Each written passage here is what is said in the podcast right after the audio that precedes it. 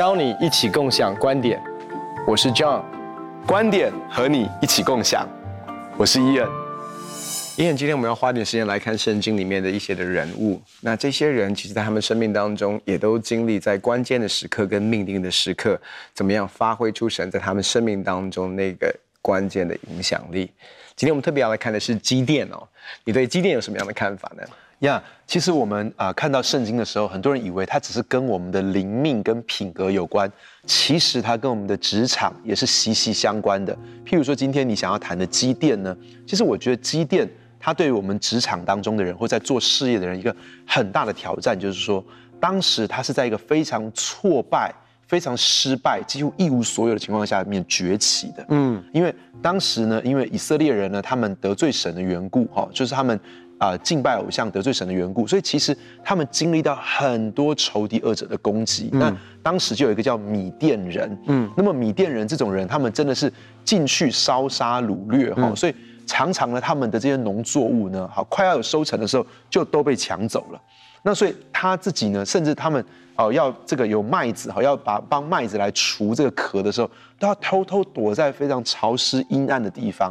那当时神造访他的时候呢，基甸的里面其实就有一些的，也也也可以说是埋怨了。他就说：“哎，如果神这么伟大的话，那我们的祖先不是都跟我们讲说，神怎么样把我们从埃及带出来呢？那那个时候他伟大的作为现在在哪里呢？”嗯，好，那他就对上帝有这样的疑惑。第二个，他对自己也有很多的疑惑。嗯，他就觉得说：“哎，我怎么可能能够被用呢？”上帝，我是我我在马拿西支派里面是最贫穷的，我在我父家里面是最微小的，所以你知道，很多时候我们在一些困难挑战的里面的时候。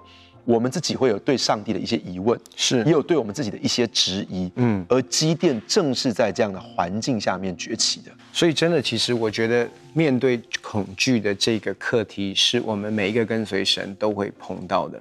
那那个恐惧其实是有几个方面，在在基甸的故事里面，刚才我们有提到的是，第一个是对敌人的恐惧，嗯，另外一个是对环境的恐惧，嗯。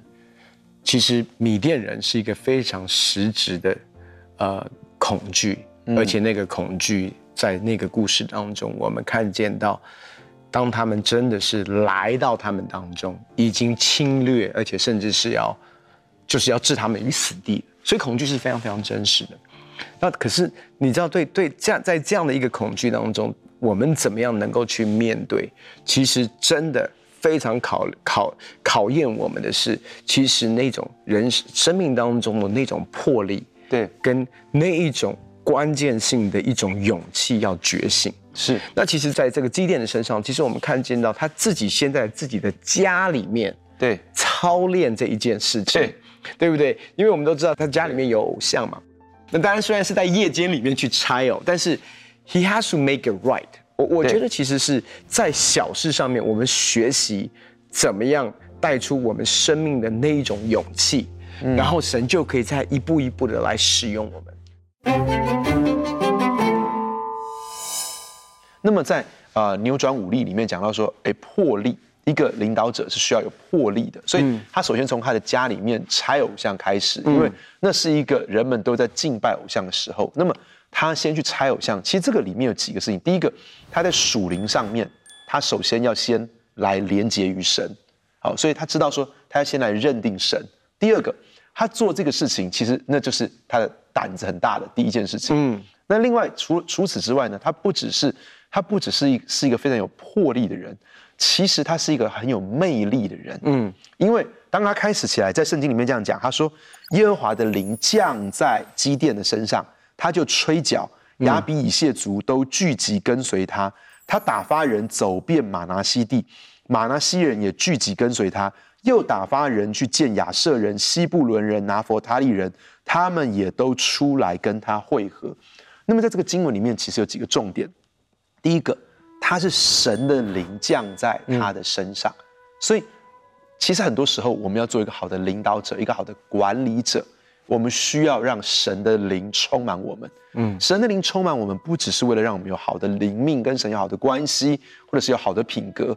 其实他会帮助我们成为一个勇敢、有魄力的领导者。所以神的灵降在他的身上，那么他就开始吹角，他就勇敢的从突然之间他摇身一变，从一个觉得我可以吗？真的是我吗？我觉得我我我是很渺小的，我是没有能力的。嗯、到最后，他可以勇敢的吹起号角来，然后让人们来跟随他。另外一个很重要的事情是，他呢，你你可以看到他在建立一个组织的架构，是，所以他开始，他不只是他吹角，他还找人再去走遍各地，然后去号召更多人来加入。嗯、所以这是一个有魅力的领导者，让人愿意去跟随他的领导者。而且他不只是一个有魅力的领导者，而且其实你可以看见哦，他他其实他也是非常有智慧的领导者。嗯、怎么说呢？因为当时在呃四世四世纪第七章里面呢，当时他显然号召了很多的人，他号召了三万两千人来跟随他。嗯、那么当时呢，神就这样跟他讲，他说：“哎，跟随你的人太多了，嗯，我不能够把米甸人交在你的手中。”我们可能会觉得，哎，为什么会这样子呢？嗯，那神就说，因为我不不要让以色列人向我夸大说，是我们自己的手救了我们，所以神常常是用很少的资源是成就很大的事。是神常常是用看起来好像圣经里面讲，他说神就拣选的看起来有能力的不多，有智慧的不多，有尊贵的不多。为什么神这样做呢？因为神拣选这些愚拙的，让有智慧的羞愧。神拣选软弱的，让刚强的人羞愧；嗯、神拣选这些没有能力的、卑贱的，让尊贵的、有能力的人羞愧。所以你知道，神拣选了渺小的，神拣选了渺小的基甸，神用少少的人可以成就很大的事。所以，如果下次你就说：“哎，我觉得我手上没有资源”，那很可能这正是神可以在你生命当中做很伟大事情的时候。所以，神就一直到说：“哎，他。”最后只剩下一万人，所以说一万人还是太多了。嗯、所以呢，现在你们来看看他们喝水的姿势，那就在水边，有的人呢就整个人趴下去喝水，有的人是把水捧起来，嗯，这样子来喝水。那么神就说你要选择这个把水捧起来喝水的这样的人，那这样的人只有三百个人。神用了三百个人去面对很庞大数量非常众多的敌军。那么其实，在这个地方呢，其实我觉得有一个很大的特点是，这个地方呢，其实神用智慧。为什么他要选择那些人？他们不是选择趴下去喝水的人，嗯，是选择站起来用一种很奇怪的姿势。你知道，水在那个地方，他们站起来捧着水，然后在这个地方这样喝水的人呢？因为这样的人是保持着我我我的看法是，我觉得那样的人是最警觉的人，是是。是对不对？就是你你你看那些人，你你知道，当你整个人趴下喝水的时候，其实你可能就会受到攻击。嗯。可是你的当你是站起来这样喝水的时候，其实你的眼睛还是看着四周的。嗯。所以所以其实我要求神给我们智慧，知道怎么样去选择，不只是有魅力去选择很多人来跟随，而且你也有这样的智慧，知道你要从那些人当中又拣选什么样的人，在领袖的位置上面，在管理者的位置上面。那其实从从我我我们看见第一个我们需要知道的，神称他是大能的勇士，是是的时候，他不是大能的勇士。对，其实他是充满了恐惧跟害怕的。就所以，我们必须要知道一件事：我们基甸跟我们是一样的，嗯，就是我们也是充满了恐惧跟害怕。是可是，其实在他面对到的恐惧的里面，你知道神给他的答案是什么吗？在他面对到的米甸的这样的一个威吓当中。神说：“你是答案。”嗯，常常我们很希望，我们很希望说：“神，你是答案。”呀，神说：“是，我是答案。”可是我要透过你成为答案。嗯，这是为什么？神向他显现说：“大能的勇士。”其实我们必须要清楚知道的是，就是神差遣我们成为解决问题的人。嗯，那个问题很可怕，那个问题很困难。我们说：“神，你把这个问题挪开。”神说：“不。”我要你成为解决这个问题困难的人，Amen. 然后面对那个环境的一个恐惧，常常我们在环境的恐惧当中，我们就说：你你知道，我们真的神，我我觉得在基甸身上，你真的看到神的每一个答案。神的答案是什么？圣灵的高抹会领到，圣灵会来恩高他。嗯、然后对那个刚才你特别提到的，就是在一个。环境上面的不足，你知道人就是我已经找到我我找到了万人来来一起来征战。神说 No No No，I just need three hundred，我只需要三百个。嗯，神的答案是什么？我要用的就说，你你知道耶和华使人 征征战得胜，不是在乎，就我们以在乎人多人少。对，其实从头到尾，神神在说的是，面对不足的一个恐惧，常常我们会觉得那就更多，那找更多资源，我就不会害怕了。其实面对不足的恐惧，知道神的答案是什么吗？神说：“我只使用通过考验的人。”嗯，其实重点是，只只要是对的人，大卫就是一个对的人。当那个人对了，不管是歌利亚或者是非利士的军队，在在基甸这边，他所面对到的是米甸的军队。其实从头到尾，我们都知道都是神。但是在这个过程当中，神在兴起一个他的领袖，你就会发现，其实神有没有给他考验，其实是有。在这个考验当中，其实我们看到下一个阶段，其实基甸碰他，他预见到什么东西？其实他预见到的是，你知道，我们任何要跟随神的人，面对不只是恐惧，还有疑惑。其实，在回应神的过程当中，基甸碰到一个非常真实的一个生命当中的一个一，就是就是疑惑，他对神疑惑啊，Yeah. 他对自己也疑惑啊，他对整个情势也疑惑，所以他在求很多的印证，对不对？那其实所有的印证只在讲神在跟他讲一件事是，是我与你同在。所以，其实面对到疑惑，在我们的挣扎的里面，第一个是我们会有挣扎的，你会有疑惑。跟随神的过程当中，你一定会会有一个挣扎是，是我到底有没有听对？嗯，神这真的是你的呼召吗？我真的要去做这件事情吗？有可能吗？我做得到吗？你知道神的回应是，我与你同在。嗯，当我们在问我做得到吗？我与你同在。那我会觉得，然后当我们开始对神疑惑的时候，神一定会告诉我们，我是信实的。Amen。意思是说。我所说的，我一定会做。Amen。我们常常会觉得神说了，我们很担心，为什么？因为我们觉得不会发生。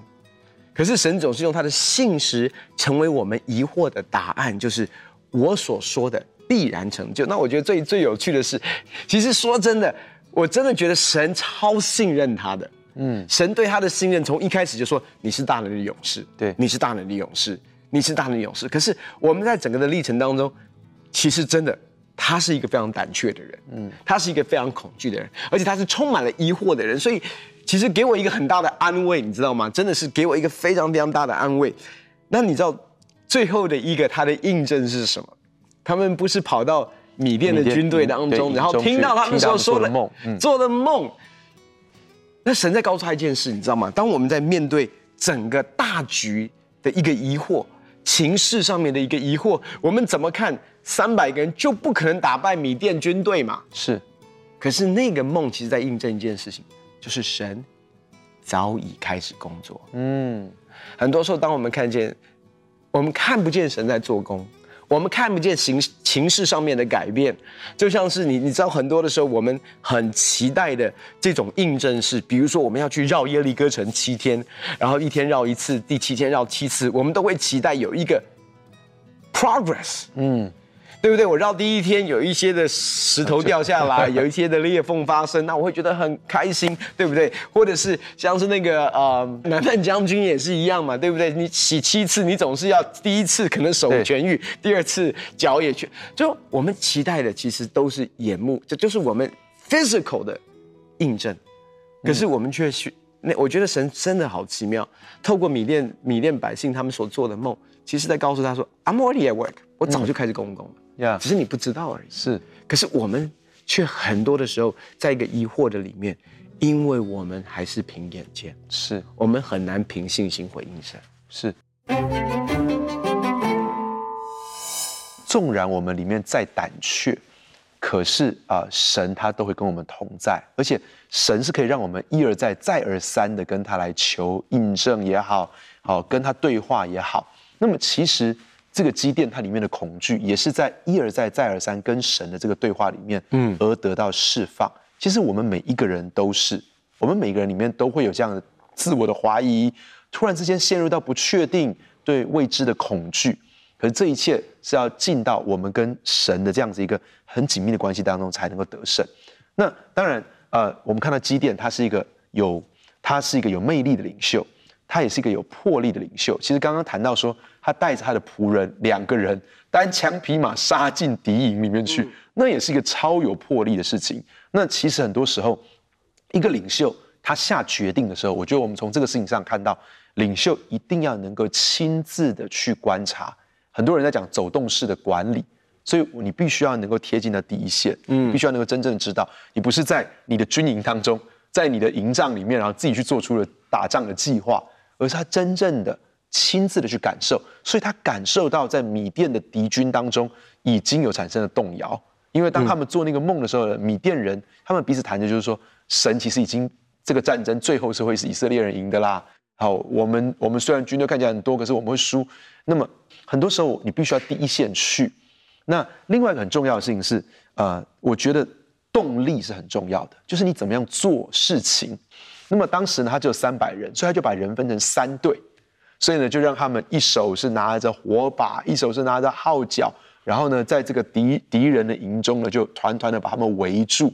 然后在你就想到夜深的时候，他们都在睡觉，正进入梦乡沉睡的时候。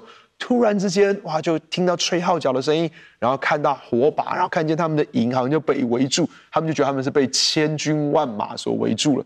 突然之间，军队就陷入了恐慌的里面，他们从睡梦中起来，看也看不是很清楚，然后就陷入一团混乱，甚至彼此好砍砍杀杀的，所以因此就整个人很大的溃败。嗯、所以其实这个怎么样子做事，你可以运用最少的资源来做成最大的果效。其实这个事情也是必须要神给我们智慧，来以至于我们能够有这个动力，知道怎么样能够把这个事情做好。那其实他也是一个有眼力的领导者，因为当他们的敌军陷入一团混乱，然后呢互相践踏、互相砍杀，好，然后呢彼此逃难、匆忙逃乱的时候呢，当时呢已经这个军队呢有被杀了有十二万人，嗯，然后对方还剩下一万五千人。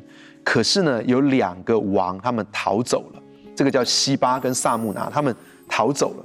然后呢，他就决定要来追击他们。嗯，其实这个是需要有眼力的。是，所以很多时候我们常会，我们就会自满于我们现在所有的成果，就哎这样很好啊，你看已经乱成一团啦，他们已经走掉啦，好，那我就这样子了，我们何必那么辛苦呢？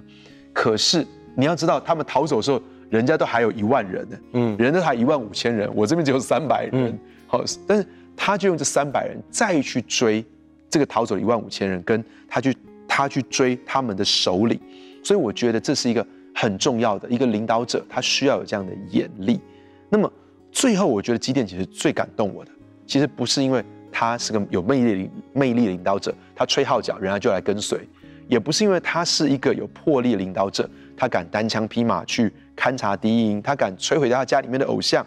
也不只是因为他是个很有动力的领导者，他很有策略的规划出三百人分三队，好，然后拿着火把跟号角，然后高喊口号。其实我觉得，也不只是他很有眼力，他看出还可以乘胜追击。我觉得他是一个有得力的领导者，他有一个 ethics。你知道当时呢，他带领他们打胜仗之后呢，那人们就跟他讲说：“哎，你带我们脱离米甸人的手，所以。”希望你跟你的子孙来管理我们，嗯，所以当时他们就想要有这样一个君王的制度，说基甸，你来当我们的王吧，嗯，你来管理我们吧。那基甸就说了一句话，他说：“基甸说，我不管理你们，我的儿子也不会管理你们，唯有耶和华管理你们。”那我觉得他能够说出这样的话，是因为他知道他的里面，他知道他是一个多么软弱、卑微、不配的器皿，他知道。所有一切他所成就的，那只不过是因为神彰显在他的生命当中，不是我，是基督在我的里面活着。他知道是神给他的力量，是神给他的智慧，是神给他的勇敢。所以他说：“我不会管理你们，是神要管理你们。”这是一个让神管理他人生的人会说出来的话。所以我觉得，身为公司里面的主管，或身为一个领袖、一个组织里面的领导者，我觉得这样子的谦卑。这样的生命，这样的尊主为大，这样的认知，对我们的生命来说都是非常非常重要的事情。那我觉得，其实基甸还要做一件事哦。其实真的看见到他在面对到，因为其实打败米甸人之后，还有一个非常大的可能性的危机，就是以法莲人来找是找基甸。哦，为什么？因为他们非常的生气，说你没有找我们。那当时北国最大的影响力就是以法莲，他们来吵嘛，就说这样的一个事情怎么没有 involve 我们，或者是说我们感觉到不被尊重。嗯嗯，他就说我所行的岂能比你们所行的呢？刚才提到两个首领其实是交在他们手中，因为他们在逃的时候就逃到以法莲的。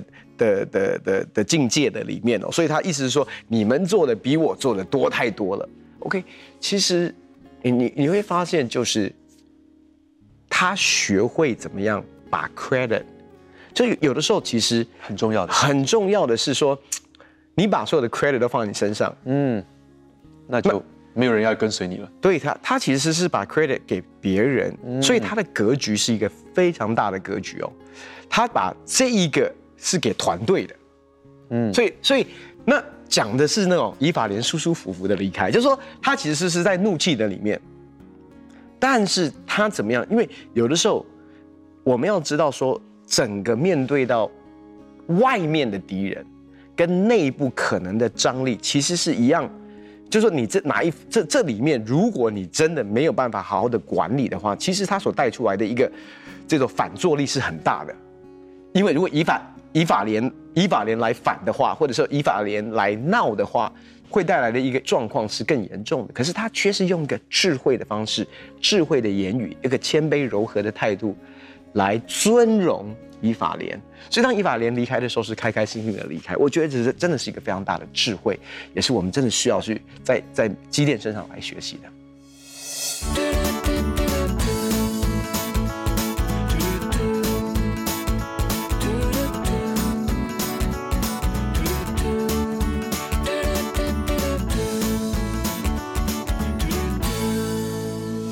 我们都可能会面对很多的困难跟挑战，在那些困难挑战的里面，我们可能会产生很多自我的怀疑跟恐惧。基甸也是如此，而基甸的故事告诉我们，最好的一个事情就是，我们就是解答，我们就是这个困难跟挑战的解答。在我们不知道的时候，神就已经在我们的生命当中动工了，而且神可以用不断的对我们说话来除去我们内心里面的害怕跟恐惧。我相信你跟机电一样，可以成为一个非常好的领导者，能够发挥你的魅力，去吸引很多人跟你一起跑向目标。在这个过程当中，你也会知道怎么样子去拣选适合的人。我也相信你和机电一样，会用策略来帮助你解决问题，用少少的资源却能够达成大大的果效。在成就这一切之后，做一个有魄力领导者、有魅力、有动力领导者，而且最后你会说：“我相信真正带来管理的是神。”做一个让神管理你的人，以至于你能够带来好的管理。很开心跟你分享我们的观点，也欢迎在网络上跟我们分享你的观点，共享观点。我们下次见。